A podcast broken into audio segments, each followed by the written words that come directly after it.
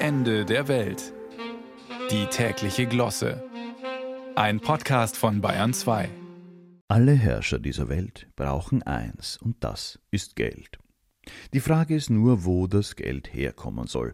Und für dieses herrschaftliche Beschaffungsproblem ist der 21. Dezember, also heute, ein wesentliches Datum. Aus zwei Gründen.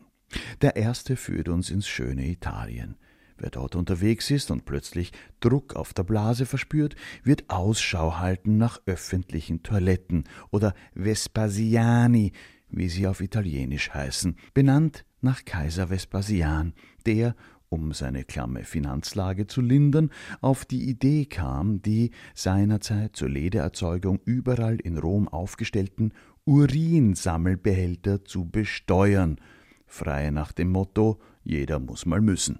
Und dieser Vespasian trat sein Amt als Kaiser, Imperator und Erfinder des Kloschilings im Jahr 69 nach Beginn unserer Zeitrechnung an, und zwar am 21. Dezember.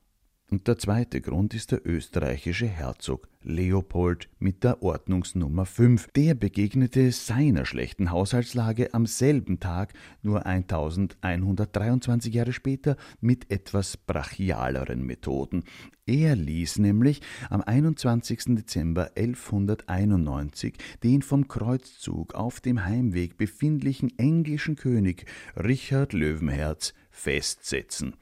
Und festsetzen ist ein schönes altes deutsches Wort für kidnappen. Und mit so einem in der Burg Dürnstein an der schönen blauen Donau eingesperrten König lässt sich gut Lösegeld erpressen, Geld, das wiederum Löwenherz Bruder, Prince John, aus der englischen Bevölkerung herausholen musste, wodurch es zu Aufständen kam, in deren Folge der Legende nach ein gewisser Robin Hood sein Finanzunwesen betrieben haben soll ohne österreichische Herzöge, also kein Kevin Costner in Strumpfhosen. Aber die wahre Innovation von Leopold V.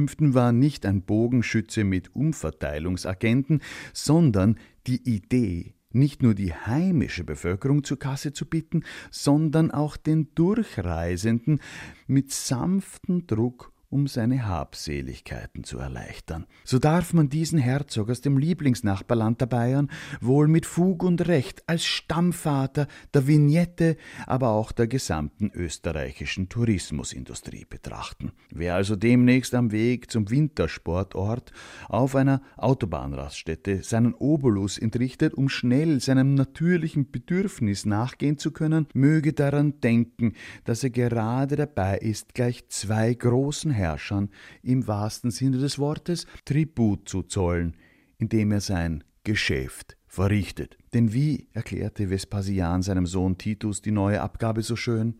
Pecunia non olet, Geld stinkt nicht.